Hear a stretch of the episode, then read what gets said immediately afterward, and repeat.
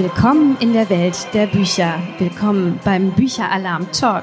Heute live auf der Frankfurter Buchmesse mit den drei Autorinnen Tina Blase, Theresa Czerny und Christina Magdalena Henn. Sie haben ihre tollen Jugendbücher mitgebracht. Wir lesen ein bisschen rein und die erste Autorin, die ich euch hier am Magellanstand vorstellen möchte, ist die Tina Blase. Und nimm doch einfach ein Mikrofon und nimm ein Plätzchen. Genau, also kein Plätzchen zum Essen. Danke für den Applaus. Ich drapiere hier auch das Buch mal ganz schön für euch und hoffe, dass ich das nicht gleich alles umreiße. Die Insel der wandernden Flüche ein wunderbares Buch, in das wir auch gleich noch ein bisschen zusammen reinhören werden. Und ich sage herzlich willkommen, liebe Tina Blase, herzlich willkommen am Magellanstand. Vielen Dank, liebe Lena. Schön, dass du da bist. Das Besondere an dir ist, unter anderem neben der Tatsache, dass du tolle Jugendbücher schreibst, du bist auch Lektorin. Wie beeinflusst das denn deine Arbeit? Weniger, als man wahrscheinlich denken würde, weil es, ich kann eben nicht gut beides gleichzeitig kreativ sein und meine eigene Kritikerin sein. Nicht umsonst arbeite ich deswegen ja auch äh, immer mit Lektorinnen zusammen, weil ich einfach, wenn ich, wenn ich schreibe, natürlich ganz tief eintauche. Ich entwickle Vorlieben für gewisse Szenen und Dialoge und für meine Figuren sowieso und bin einfach viel zu nah dran, um noch objektiv zu sein. Da braucht es unbedingt dann nochmal einen Blick von außen. Das heißt, du hast natürlich, obwohl du Lektorin bist, auch eine eigene Lektorin, wenn du schreibst. Auf jeden Fall. Es geht nicht ohne. Wenn du jetzt dein Buch in drei Worten beschreiben müsstest, wie würdest du das machen? Ja, vielleicht äh, Heimat oder Zugehörigkeit, Flüche auf jeden Fall und wahrscheinlich noch Familiengeschichte. Es geht ja um die, um das Teenager-Mädchen Sky, was sich von seiner rastlosen Mutter emanzipiert und auf die Insel zu ihrem Opa zieht und dort um jeden Preis Fuß fassen will. Aber zwei Dinge erschweren ihr das. Zum einen ist die Insel eben verflucht. Zum anderen gibt's da diese alte Familienfehde, die bis heute sehr präsent ist. Und in beides ist sie enger verstrickt, als sie eigentlich lieb ist. Das klingt schon sehr spannend. Und du nimmst uns an einen wunderbaren Schauplatz mit, und zwar nach Schottland. Hast du eine besondere Verbindung nach Schottland oder auf die schottischen Inseln? Ja, ich, ich habe Schottland auf einer Reise mit Freunden kennengelernt. Ein befreundeter Fotograf hat uns mitgenommen, weil er ein Bildband gemacht hat. Und wir konnten dann bis zu den äußeren Hybriden segeln. Es war einfach eine fantastische Reise, die ganz starken Eindruck bei mir hinterlassen hat. Und als ich dann überlegt habe, wo ähm, meine Fluchgeschichte spielen soll, sind mir gleich die Hybriden wieder eingefallen, weil das Setting passt einfach perfekt. Das ist sowieso schon so ein bisschen wie aus der Realität gefallen. Ich war tatsächlich auch schon mal in Schottland und kann das total bestätigen, dass es eine Kulisse ist, in die man sich solche Geschichten wünschen würde. Und deswegen freut es mich ganz besonders, dass du die Hybriden mit Skys Gabe gefüllt hast. Deine Protagonistin Sky stößt an ihrem ersten Tag auf den Hybriden direkt auf diese rätselhaften Flüche, die das Leben auf der Insel für alle Bewohner auch absolut beeinflussen. Was hat's denn mit diesen Flüchen eigentlich auf sich? Kannst du uns das mal verraten? Ja, so genau findet äh, Sky das natürlich erst im Verlauf der Trilogie heraus.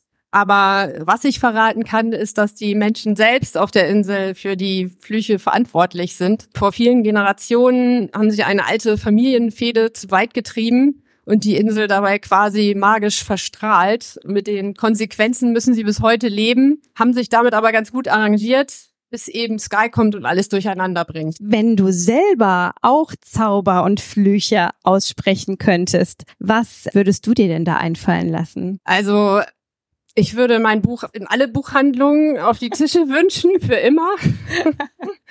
Nein, aber Zauber könnte und sollte natürlich dann alles sein. Also Weltfrieden, Gesundheit für alle und so weiter. Während Fluchen natürlich sehr viel spezieller ist. Also ich, ich fluche auch gerne mal, aber verfluchen halte ich mich zurück. Das macht schlechtes Karma, wie man auch in meiner Geschichte sieht.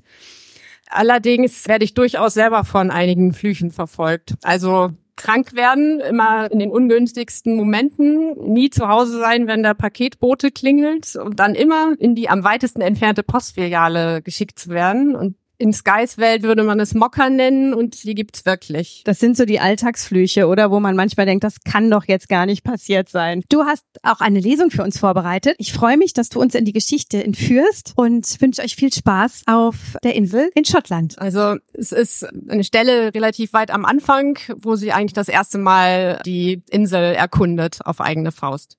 In der Häuserzeile direkt am Hafen gab es ein Fischgeschäft, ein Pub namens The Unicorn Inn, das Hotelrestaurant Crowns und einen Fish and Chips Imbiss.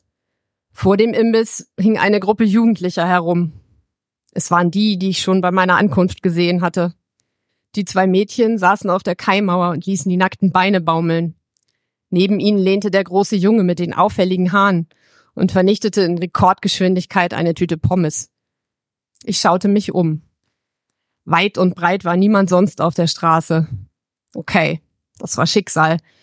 Und die Gelegenheit, gleich ein paar Leute kennenzulernen. Mit einem leichten Flattern im Bauch ging ich auf sie zu. Hey, hallo, bin Sky, wohne jetzt auch hier. Mit meinem Großvater, da oben auf dem Berg. Ich deutete vage über meine Schulter nach hinten und lächelte breit in die Runde. Könnt ihr mir sagen, wo ich seinen Laden finde? Lamar's General Store. Die beiden Mädchen hörten auf, mit den Beinen zu baumeln. Eine hatte bis eben hingebungsvoll Kaugummi gekaut. Jetzt stoppten ihre Kiefer mitten in der Bewegung. Lamar, wiederholte ihre Freundin und schaute von mir zu dem Jungen. Der knüllte die inzwischen leere Pommestüte zusammen, stieß sich lässig von der Wand ab und baute sich vor mir auf. Sein dichter, verwuschelter Haarschopf verlieh ihm etwas Verwegenes. Dafür war der Rest umso langweiliger. Poloshirt und braune Lederhalbschuhe zu feinen Leinenshorts. Was sollte das sein? Seine Schuluniform? Er schien sich jedenfalls sehr wohl in seiner Haut zu fühlen. Selbstbewusst musterte er mich von oben bis unten. Du siehst nicht aus wie eine von denen. Ich seufzte und wartete auf die Frage, die als nächstes kommen musste. Was ist dein Vater? Was? Kurz verlor ich die Fassung. Ich hatte ein Woher kommt dein Vater erwartet, denn die Frage war mir schon oft gestellt worden, zusammen mit einem Was ist mit deinem Vater? Ich mochte diese Fragen nicht besonders, zumal ich die Antworten selbst nicht kannte. Aber der Junge dachte offensichtlich, ich hätte ihn nicht verstanden. Er wiederholte seine Frage. Was dein Vater? Ich habe dich gehört, fiel ich ihm ins Wort. Und er ist ziemlich sicher ein Mensch. Oder meintest du seinen Beruf? Tut mir leid, aber das weiß ich nicht. Ich kenne meinen Vater nicht besonders gut. Der Junge sah mich an, als hätte ich ihn gerade ins Wasser geschubst. Ich seufzte zum zweiten Mal und versuchte es mit einem Themenwechsel. Und? Wie heißt ihr? Das half. Der Junge nahm wieder Haltung an. Das sind Tess und Bonnie. Ich bin Rory Connor McLeod. Connor McLeod? Ernsthaft? Ich unterdrückte ein Kichern. Den alten Film über einen unsterblichen Schotten namens Connor McLeod hatte ich zufällig entdeckt. Mama fand ihn furchtbar, aber ich liebte die Bilder und die sehnsuchtsvolle Stimmung darin. Ich hatte jedes Mal Heimweh nach Sid davon bekommen. Rorys Miene verdunkelte sich, aber ich konnte mich einfach nicht zurückhalten. Wie ist es denn so, unsterblich zu sein? Und wo ist überhaupt dein Schwert? Jetzt lachte ich doch lautlos. Ich wieherte geradezu, obwohl niemand mitlachte. All meine Anspannung schien sich plötzlich in diesem dummen Lachanfall zu entladen. Es war unmöglich aufzuhören. Entschuldigung, japste ich schließlich. Aber kennt ihr nicht den Film Highlander? Es ist einfach unglaublich, dass du genauso heißt wie er. Du hast überhaupt keine Ahnung, oder? Rorys Stimme klang schneidend kalt. Weder von Sid noch von Schottland allgemein.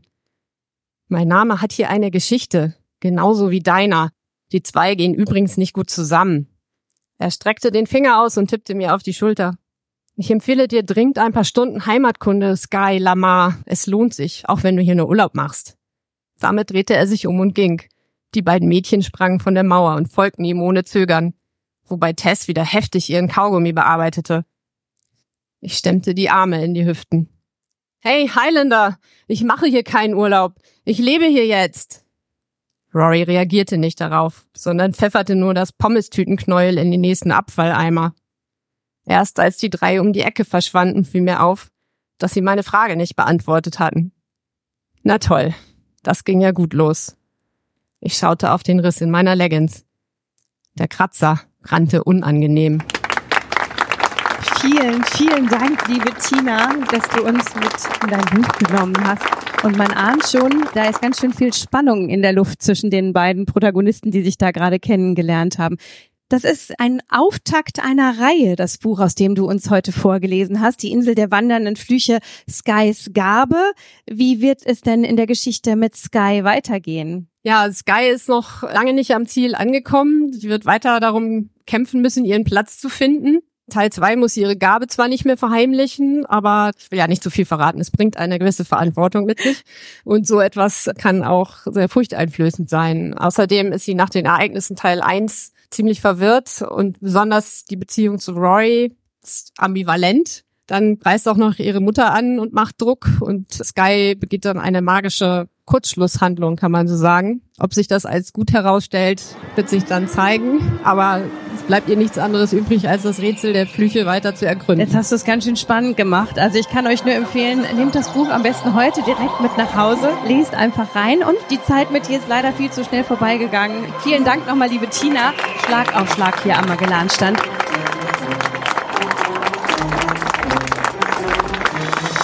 Thank